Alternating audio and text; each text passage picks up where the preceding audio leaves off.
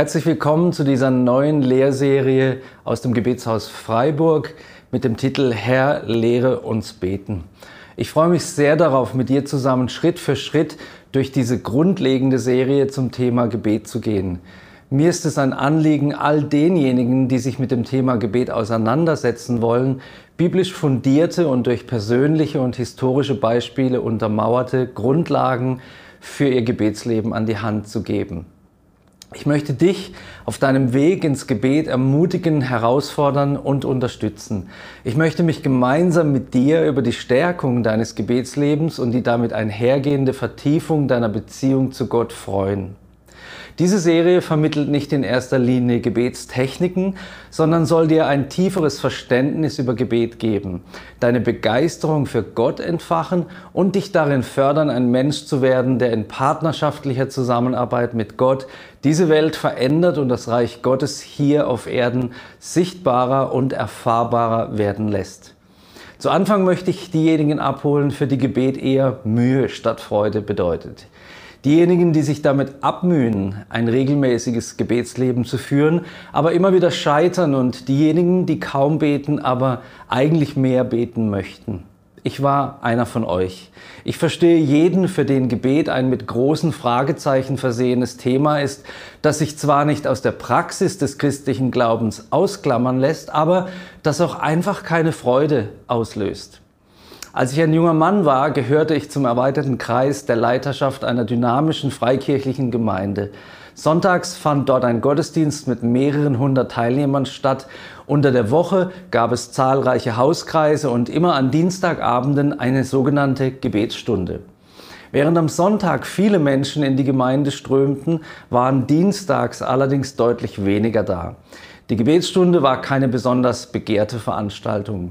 Aber es gab auch in dieser Gemeinde Menschen, die das Gebet liebten und seinen Wert sehr schätzten. Eine dieser Personen war eine leidenschaftliche Pastoralassistentin, die mit einigen anderen zusammen ab und zu eine sogenannte Gebetshalbnacht veranstaltete. Ich erinnere mich gut, mit welchem Elan sie jeweils diese besonderen Treffen am Sonntag vorher in der Gemeinde ankündigte. Ich mochte diese Abende nicht. Vier Stunden von 20 bis 24 Uhr zu beten lag außerhalb meiner Vorstellung und zudem hatte ich so manches Gebetstreffen als ziemlich zäh erlebt. War man dabei, konnte man sich auf keinen Fall in einer Menge von Menschen verstecken, denn diese gab es ja gar nicht. Man sah sich also quasi gezwungen, sich am Gebet zu beteiligen. Immer dann, wenn die Dame die nächste Gebetshalbnacht voller Leidenschaft ankündigte, hatte ich ein Problem. Als Mitverantwortlicher in der Gemeinde sollte ich eigentlich auf jeden Fall dabei sein und als Vorbild für andere ebenso. Aber ich hatte einfach keine Lust. Wie sich das geändert hat und warum davon berichte ich in einem der folgenden Teile. Dieser Teil der Geschichte soll nur aufzeigen, dass Gott sogar jemanden wie mich verändern und zum Gründer eines Gebetshauses machen kann, wo ohne Unterbrechung gebetet werden soll. Ich war wirklich kein besonders hingegebener Beter. Viel mehr konnte ich mit musikalischer Anbetung anfangen, denn in diesen Zeiten spürte ich Gottes Gegenwart und mein Herz wurde von den Texten und Melodien der Lieder berührt. Gebet fühlte sich dagegen an wie trockenes altes Knäckebrot. Am Beginn unserer Serie möchte ich einige grundlegende Dinge zum Gebet sagen. Sie sollen dir eine erweiterte, vielleicht sogar neue Sicht und einen besseren Zugang zum Gebet geben. Die grundlegendste Frage zum Beten ist ja, warum wir eigentlich überhaupt beten sollen, wenn Gott doch sowieso bereits alles weiß, was wir brauchen und sogar unser Gebet schon im Voraus kennt. Gott braucht unser Gebet nicht. Er ist vollkommen, allmächtig, allgegenwärtig, allwissend und ewig. Er hat einen festen Willen, die besten Pläne, er hat die Übersicht und er weiß, was am besten ist. Warum also beten? Erstens, weil Gott sich entschieden hat, mit dir und mir in eine Partnerschaft der Liebe zu treten. Gebet ist ein Verzicht Gottes und eine Einladung an uns Menschen, gemeinsam mit ihm die Welt zu verändern. Gott demütigt sich sozusagen selbst, indem er sich auf eine kreative Partnerschaft mit uns Menschen einlässt, die er übrigens wirklich ernst nimmt. Zweitens, weil Gebet uns Menschen die Möglichkeit gibt, Liebe zu schenken. Lass mich das erklären. In der Anbetung lieben wir Gott. Die Fürbitte ist ein Weg, Menschen zu lieben, denn wir schenken ihnen damit unsere Zeit, Aufmerksamkeit, unseren Glauben und setzen uns dafür ein, dass sie Gottes Güte erfahren. Drittens ist Gebet keine Einbahnstraße. Es ist nicht nur ein Sprechen zu Gott, sondern auch ein Hören auf Gott. Gott hat versprochen, dass wir seine Stimme hören können. Aber das ist im Lärm des Alltags nicht so leicht wie in unseren persönlichen Gebetszeiten, wo alles um uns still ist und wir Zeit zum Zuhören haben. Viertens, beim Beten geht es nicht darum, Gott über etwas zu informieren, das er sowieso schon weiß, sondern ihn in unsere Lebenssituation und die anderer Menschen einzuladen, also ihn zu involvieren. Wir treten in Beziehung mit ihm so wie er mit uns. Und fünftens, in Jesaja 56, Vers 7 gibt es eine bemerkenswerte Aussage. Dort beschreibt Gott mit seinen eigenen Worten, was bezeichnend für den Ort ist, den er sein Haus nennt. Dort heißt es, denn mein Haus wird ein Bethaus genannt werden. Das bedeutet, wo Gott wohnt, wird gebetet. In Hebräer 3, 6 steht, sein Jesu Haus sind wir. Gebet ist also grundlegend für die Beziehung zu Gott. Wo gebetet wird, ist Gott zu Hause. Wo nicht gebetet wird, vielleicht dann eher nicht im Umkehrschluss. Sechstens, wer nicht betet, wird vieles von dem verpassen, was Gott für ihn und andere bereithält. Es gibt kaum eine klarere Aussage über den Zweck des Gebets als den, der im Brief des Jakobus Kapitel 4 Vers 2 beschrieben wird. Dort heißt es, ihr habt nichts, weil ihr nicht bittet. Ihr habt nichts, weil ihr nicht bittet. Wer nicht bittet, der kann auch nicht empfangen. Das ist eine klare Feststellung. Ich möchte diesen Vers im Kontext des biblischen Denkens aber auch noch etwas erweitert deuten. Wer nicht betet, tritt nicht in Beziehung und hat Gottes Nähe nicht. In Anführungszeichen. Wer nicht betet, hört auch nicht hin und hat Gottes Reden nicht. Wer nicht betet, hat die Unterstützung, die Gott ihm geben möchte, nicht.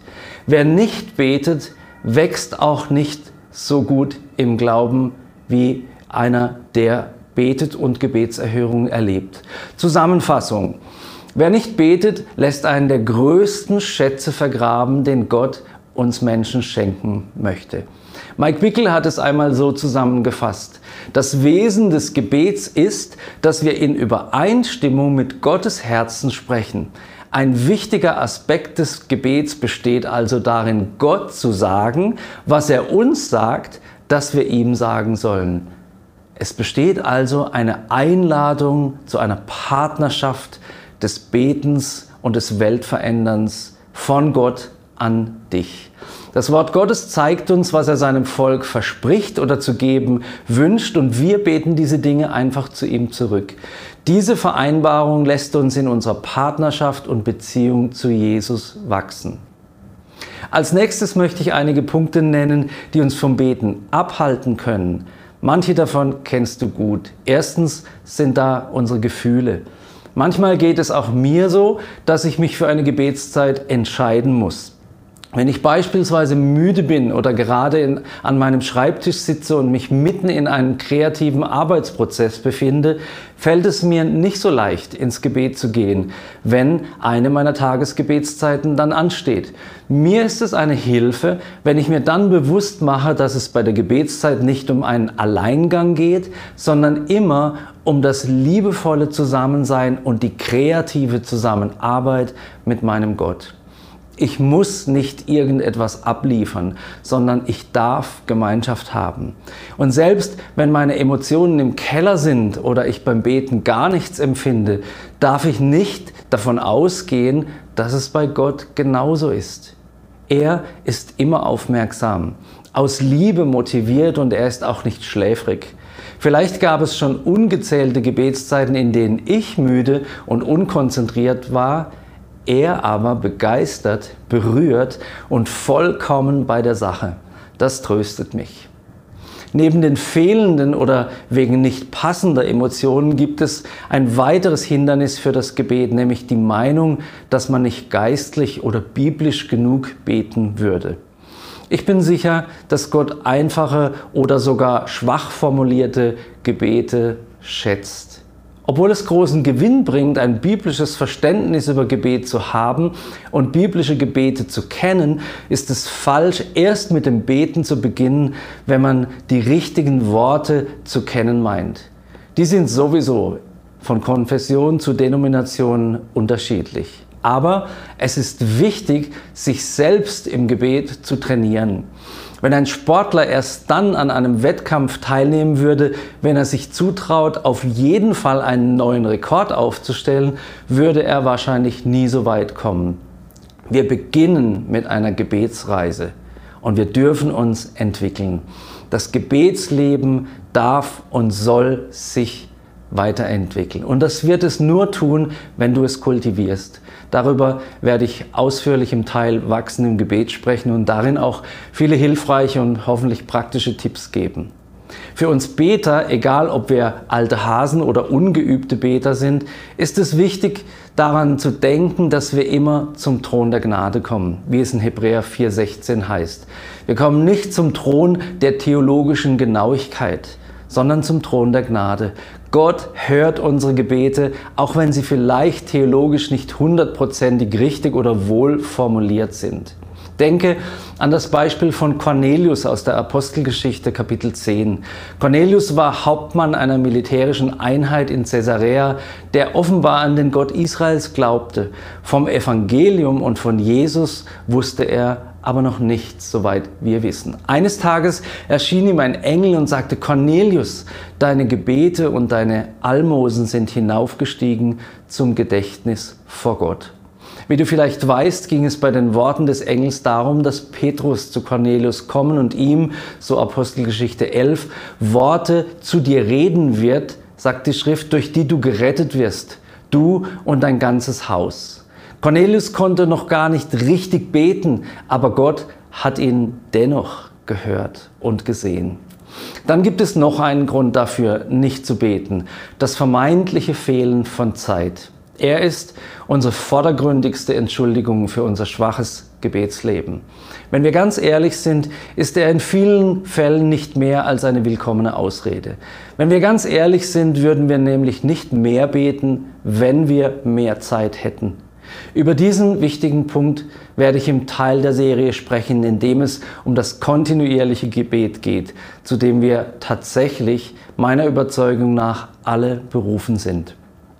Jetzt habe ich schon einiges darüber gesagt, was Gebet eigentlich ist und wichtige Gründe dafür genannt, warum es sich lohnt zu beten. Und ich habe etwas darüber gesagt, was uns daran hindern kann zu beten. Im letzten Abschnitt möchte ich nun das Gebet selbst noch etwas genauer beleuchten und damit versuchen, deine Neugier auf mehr Gebet zu wecken. Beginnen will ich mit einer Wiederholung der aus meiner Sicht wichtigsten Aussage. Gebet ist in meinen Augen ein Synonym für das Wort Liebe. Wer betet, der liebt. Gebet aus reiner Verpflichtung führt dazu, dass unser Herz unbeteiligt ist, unsere Emotionen kalt bleiben und Gebet sich wie schwere Arbeit anfühlt. Wer sich aber von Gott geliebt weiß, der antwortet mit seinem Beten und Anbeten auf diese Erfahrung. Er tut dies gern und aus freien Stücken. Zugleich möchte so ein Mensch dann auch, dass andere in den Genuss der Liebe Gottes und der ewigen Errettung kommen. Deshalb beginnt er auch sie zu lieben, unter anderem indem er für sie betet. Dieses Prinzip findet sich im sogenannten ersten und zweiten Gebot wieder. Gott zu lieben und den Nächsten zu lieben wie sich selbst. Zu beten ist ein Ausdruck von Liebe. Die Liebe führt dann zum zweiten Punkt. Gebet ist etwas sehr Intimes. Das Wort Intimität kommt aus dem Lateinischen und bedeutet wörtlich übersetzt so viel wie dem Rand am entferntesten, und zwar nach innen. Wer betet, der rückt dem Inneren, nämlich Gottes Herz, näher. Er lernt Gott nahe zu kommen und lernt in der Nähe zu Gott, auf dessen Stimme zu hören, damit er gemäß dem Wort aus Johannes 5,14 beten kann. Dort nämlich heißt es, Deshalb dürfen wir uns auch darauf verlassen, dass Gott unser Beten erhört, wenn wir ihn um etwas bitten, was seinem Willen entspricht. An dieser Stelle möchte ich anmerken, dass Gottes Wille natürlich vorrangig in seinem Wort zu erkennen ist, aber auch in seiner Gegenwart erkannt werden kann. Entgegen meiner Erfahrungen aus den ersten Jahren meines Christseins war es eine echte Überraschung für mich, als ich begann, mit der Aussage aus Jesaja 56, Vers 7 mich zu beschäftigen. Ich tat dies, weil Gott 1999 zu mir gesprochen und gesagt hatte, dass ich ein überkonfessionelles Gebetshaus gründen sollte. Jetzt musste ich mich mit Gebet auseinandersetzen. Dort steht neben anderem, dass Gott diejenigen, die sich dazu entschließen, ihn zu lieben, da haben wir es wieder, in sein Bethaus führen wird, um denjenigen dann dort zu erfreuen. Freude im Gebet. Das war etwas Neues für mich. Wie kann denn das gehen? Ich verstehe es so. Wenn ich mich dafür entscheide, meine Gebetszeit unter dem Aspekt der Liebe zu beginnen, darf ich damit rechnen, dass ich mich nicht anstrengen muss, um in Gottes Gegenwart zu kommen. Er führt mich in sein Haus, in seine Gegenwart hinein, wie das Wort aus dem Propheten Jesaja sagt. Freude entsteht einfach, weil Gott in seinem Haus vorzufinden ist und sein Haus ist das Gebetshaus und die Gemeinschaft mit ihm wunderbar ist. Im Psalm 16,11 steht schon, Fülle von Freuden ist wo?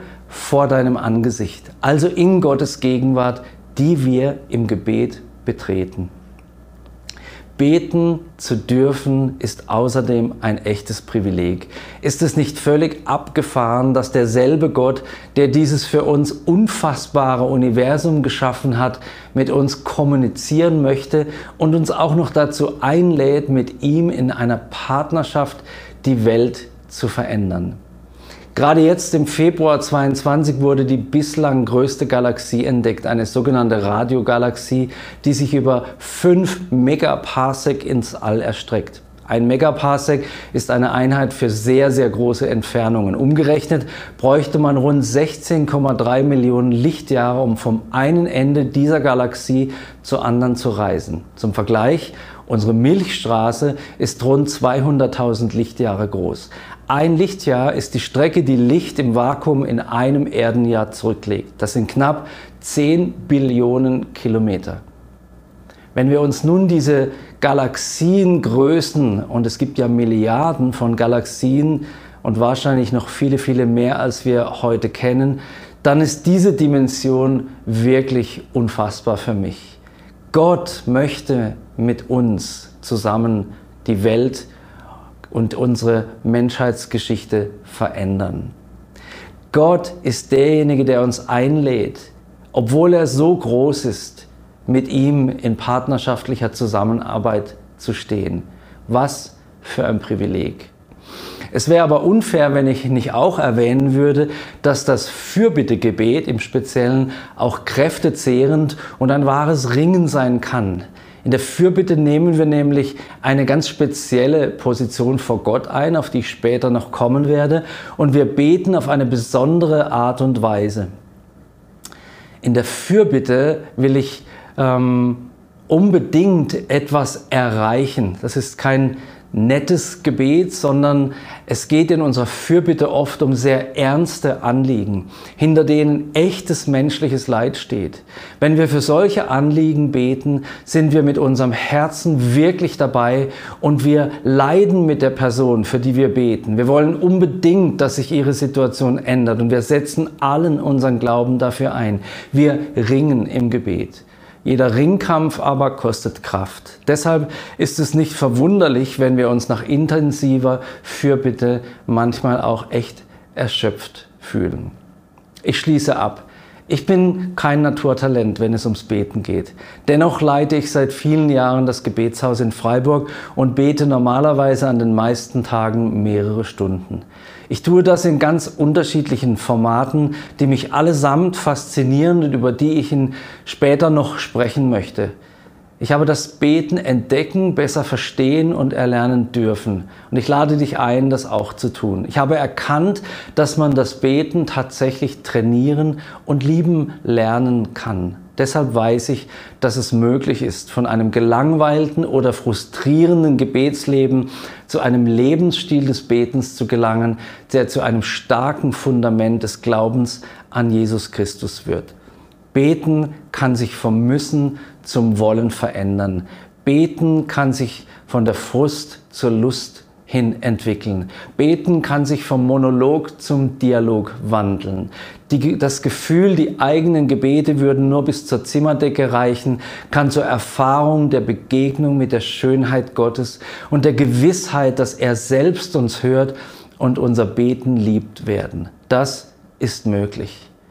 Wer den Lebensstil des Betens ergreift, lebt in einer aktiven, lebensverändernden Partnerschaft mit Gott. Er schreibt Geschichte, verändert Umstände und macht das Reich Gottes sichtbarer und sichtbarer. Das wünsche ich dir. Lass dich auf dem Weg des Betens ein. Vielleicht zum ersten Mal, vielleicht wieder neu. Zum Abschluss möchte ich gerne für dich beten. Vater, ich bitte dich, dass die Hörer und Zuschauer dieser Serie und speziell dieses ersten Teils von deinem Heiligen Geist mitgenommen werden auf eine Reise ins Gebet, eine Reise hin in dein Bethaus, den Ort des Gebets, wo du Freude schenkst all denen, die sich entschieden haben, dich zu lieben. Führe die Hörer und Zuschauer auf diesen heiligen Berg in deine Gegenwart und zeige ihnen, Heiliger Geist, die Freude des Betens und der partnerschaftlichen Zusammenarbeit mit dir, dem dreieinigen Gott. Amen.